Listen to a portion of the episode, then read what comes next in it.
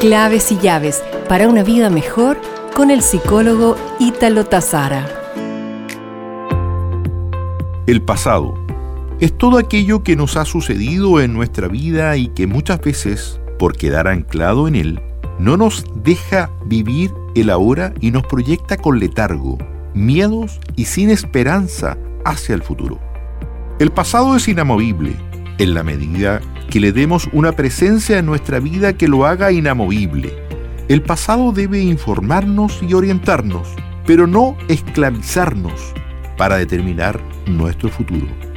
Estudios modernos sobre la memoria nos vienen a decir que la memoria es bastante poco confiable, porque mezclamos historias, contextos y hechos con otros. Por tanto, te invito a tener cuidado con los relatos que autoconstruimos sobre nuestra propia historia. Porque si las teñimos de negatividad, terminaremos autodestruyéndonos y deprimiéndonos.